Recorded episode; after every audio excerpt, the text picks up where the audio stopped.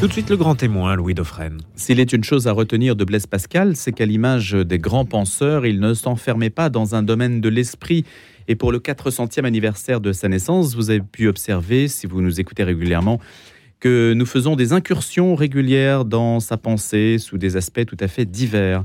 Donc Blaise Pascal ne se cantonnait pas à une discipline, on peut dire qu'il a exploré, même s'il a vécu finalement assez peu de temps sur cette terre eh bien, que d'apports, au point que 400 ans après, on en parle encore. Une spécialité, donc aujourd'hui, on s'enferme dans des spécialités, pourrait-on dire. Alors, bien sûr, un esprit brillant, génial et bon partout. Reste qu'il est une disposition de l'intelligence à, méditer, que nous devons faire court-circuiter les savoirs. Qu'est-ce à dire? Étienne Klein euh, dirige le laboratoire de recherche sur les sciences de la matière, tout en menant une intense carrière de vulgarisation autour des questions soulevées par la physique contemporaine. Ce n'est pas une mince affaire dans une société qui a peut-être du mal aussi avec le savoir scientifique et qui a tendance à vouloir simplifier les choses, à rendre tout accessible. Bonjour Étienne Klein. Bonjour à tous et à toutes. Donc justement, ça s'appelle Court-circuit aux éditions Gallimard. Ça veut dire que justement, il faut sortir de sa spécialité, ainsi que je le disais En fait, le titre, il vient d'une phrase de Michel Serres qui disait que certaines idées naissent euh, du mélange des gens et des courts-circuits.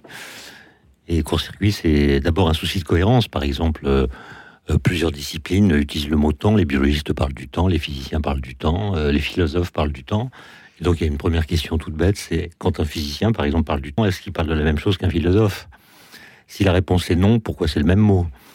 Et si la réponse est oui, euh, est-ce qu'ils disent les mêmes choses de cette même chose? Et là, la réponse est évidemment non. Et donc à qui doit-on faire confiance? Et selon quels critères? Et puis d'une façon générale, en effet, vous l'avez dit les, savoirs se spécialisent et il faut tenter, même si c'est parfois impossible, de le faire correctement, de, les, faire se parler les disciplines pour produire un, savoir général qui puisse être euh, vulgarisable. Cette transversalité existe de moins en moins, c'est un, un effet, c'est par la force des choses qu'on est amené à se spécialiser de plus en plus parce que ça devient de plus en plus complexe Enfin, la situation est paradoxale puisque, comme vous le savez, tout le monde peut dire ce qu'il pense de n'importe quoi. Tout le monde parle, enfin, tout le monde parle de tous les sujets. Et donc, il y a une sorte de confusion qui s'installe et il me semble qu'il faut trouver le moyen dans cette confusion générale d'installer une place pour une parole qui soit pas forcément très spécialisée, mais au moins éclairée. Éclairée. Pour certains débats, par exemple, c'est nécessaire.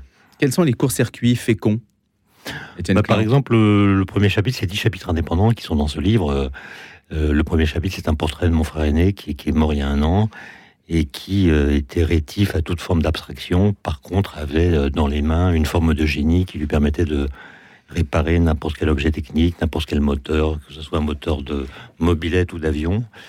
Et c'est une disposition, une forme de génie même, qui n'a pas été reconnue à l'époque par le système éducatif ce dont il a euh, beaucoup souffert.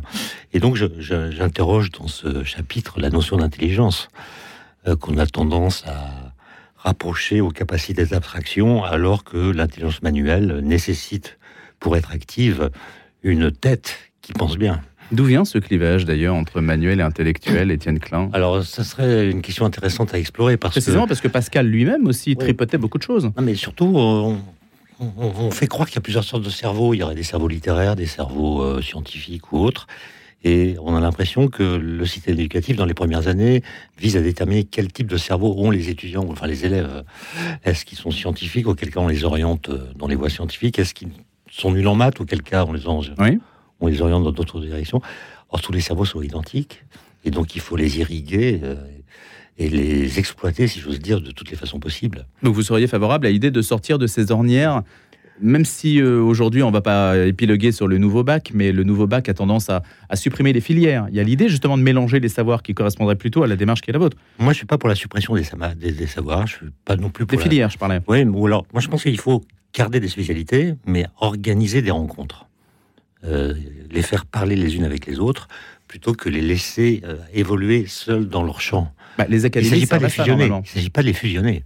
Il s'agit de les mettre en communication pour voir si euh, des idées fécondes peuvent germer à partir des, points de contact qu'on aura trouvés entre elles. On ne va pas évidemment fusionner, je ne sais pas moi, la psychologie et la physique. Ça n'aurait pas de sens. Non, mais par exemple, la psychologie et les neurosciences.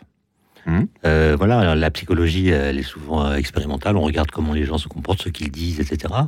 Mais il y a aussi le cerveau qu'on peut étudier et la connexion entre les deux peut être intéressante. Vous dites euh, l'homme de l'ère nucléaire diffère radicalement de ceux qui l'ont précédé. Oh, ça, je suis pas le seul à le dire, tout le monde l'a dit. Euh, Camus l'a dit dès 1945. La, bombe atomique, c'est quand même une rupture, ça coupe l'histoire en deux. Il y a l'avant et l'après. Hein. La capacité à détruire euh, d'un seul coup, si j'ose dire, euh, une ville entière, voire davantage, ça change le rapport qu'on a avec la technique. Ça nous a protégés aussi de certaines formes d'anéantissement, puisque oui, ça a imposé la, paix. La dissuasion. Mais on voit que la dissuasion, elle devient un peu plus poreuse qu'auparavant. Est-ce que vous comparez l'intelligence artificielle à une nouvelle invention, une nouvelle rupture, type euh, le nucléaire, l'électricité, le feu? Est-ce qu'aujourd'hui, on est entré dans une nouvelle ère de l'intelligence et, précisément, comment questionner cette intelligence alors que certains disent que ça va faire régresser l'intelligence humaine? Ah, Bon, en tout cas, c'est une révolution anthropologique. Hein. Euh, ce que je conteste, c'est le mot intelligence, parce que le, le mot qu'on utilise dans l'expression intelligence artificielle est le mot anglais. Intelligence, qui est la gestion des données, euh, le traitement de l'information, qui n'a rien à voir avec l'intelligence au sens français du terme, qui, qui pourrait se traduire en anglais par cleverness ou autre chose. Euh, l'intelligence au sens français, c'est aussi la capacité à créer des concepts, c'est l'esprit critique. Quel nom faudrait-il donner alors, Étienne Klein?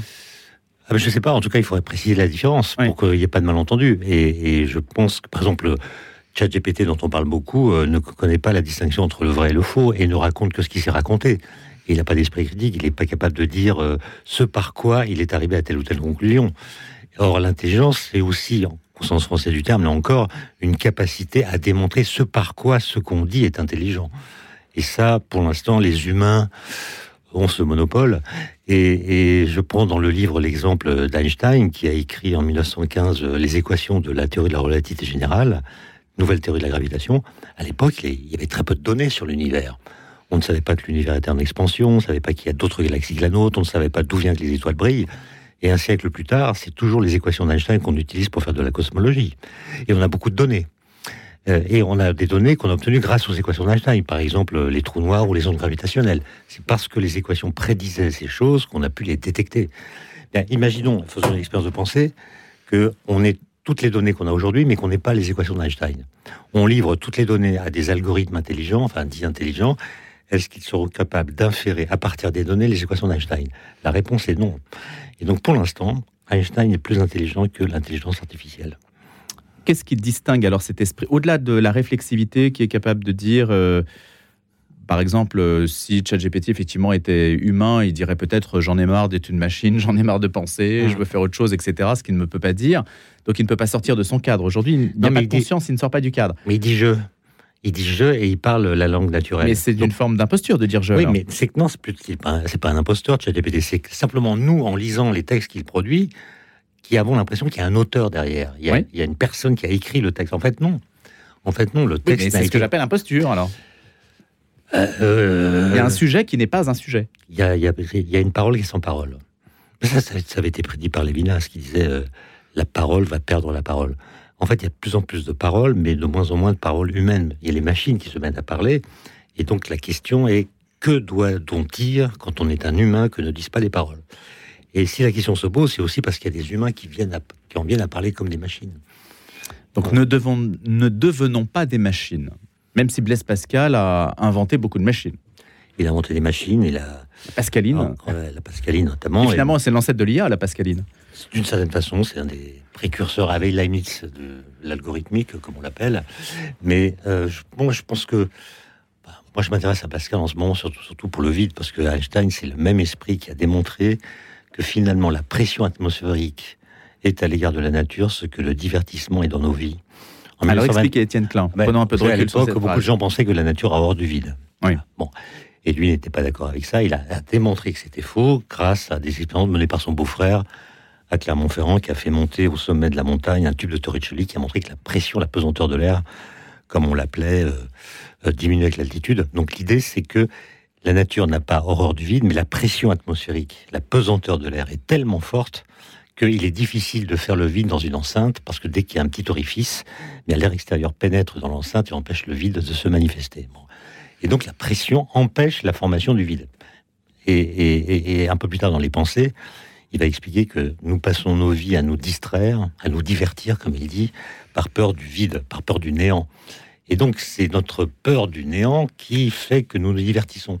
Donc le divertissement est ce qui empêche la formation du vide dans nos vies. D'où une équivalence entre science et conscience, on pourrait dire. Oui, enfin c'est la complétude, on pourrait l'appeler comme ça, du, du cerveau particulier, pour le coup il était particulier, de Blaise Pascal. L'époque moderne, Étienne Klein, s'est beaucoup épuisé à opposer la science à, Dieu, le, le, matérialisme, le spiritualisme. Quel regard portez-vous là-dessus? Est-ce que Pascal, justement, son intérêt n'est pas de finalement dépasser tout ça, de réconcilier tout ça? Si, je pense qu'il aurait été agacé par certaines tentatives euh, contemporaines de prouver l'existence de Dieu par la science. Euh, évidemment, comme lui, même si je ne me mets pas du tout à son niveau, ça m'agace. Euh, penser qu'on peut démontrer scientifiquement Dieu, c'est à la fois se tromper sur Dieu, puisque ça reviendrait à le considérer comme le résultat d'une démonstration scientifique, ce qui abaisserait considérablement son statut. Il aurait le même statut que l'atome, finalement. Est-ce que l'atome existe? On s'est posé la question pendant 2500 ans, jusqu'à ce qu'on finisse par répondre oui, mais l'atome qu'on a découvert n'est pas celui qui avait été pensé. Parce que l'atome physique n'est pas insécable, contrairement à ce que son nom d'origine lui avait attribué comme propriété. Donc, donc vous voyez, pour reconnaître Dieu, il faut, il faut le connaître. Il faut déjà le connaître pour être capable de le reconnaître. Quelles sont les caractéristiques de Dieu qui permettraient de le reconnaître scientifiquement? Personne n'est vraiment d'accord là-dessus et personne d'ailleurs n'est capable de répondre à cette question. Et puis c'est aussi se tromper sur la science. Parce que si la science est capable de trancher une question qui est si extérieure à son champ, c'est non seulement qu'elle a terminé son travail, mais qu'en plus, elle peut étendre ses résultats au-delà de son champ euh, propre. Et donc, à mon avis, il y a une double naïveté qui opère quand on opère ce, court-circuit qui, pour le coup, ne produit pas d'étincelles. Alors justement, c'est ce que je, voulais vous poser comme question, puisque vous faites allusion à Dieu, la science, l'épreuve. Il y a un ouvrage qui a connu une certaine... Non, je ne l'ai pas cité.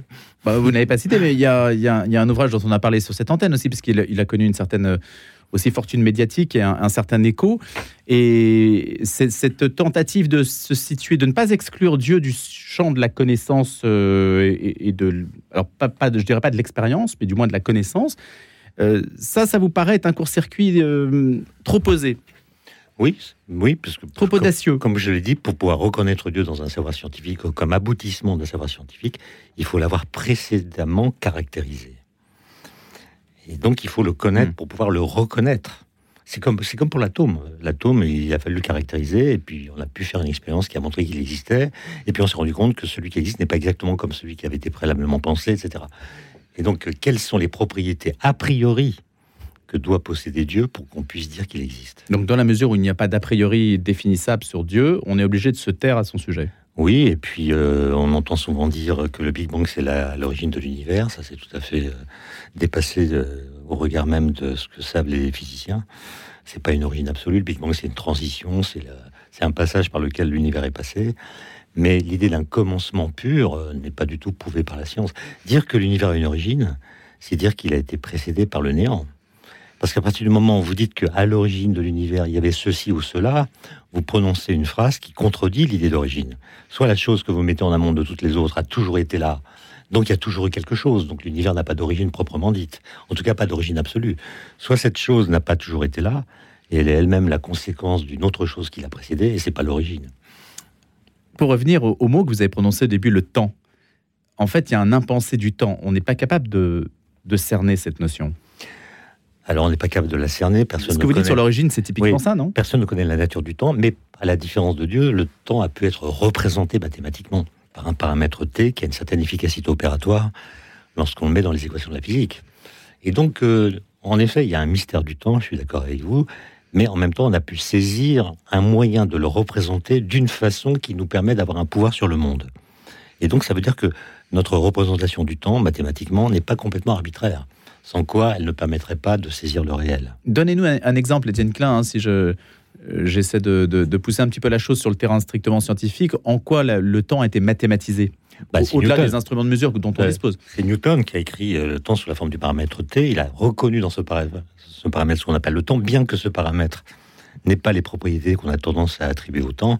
Mais ce que je voulais dire surtout, c'est que le fait d'avoir mathématisé le temps a produit des théories physiques qui ont, des, qui ont permis de prédire l'existence de nouveaux phénomènes. Si vous, si vous pensez aux deux grandes dernières découvertes de la physique, en 2012, c'est le boson de Higgs, une particule qui explique comment les particules élémentaires ont acquis une masse non nulle dans l'univers primordial, ben, ça a à voir avec le temps. Parce que les particules sans masse n'ont pas de temps propre, elles ont une masse, elles acquièrent immédiatement un temps propre.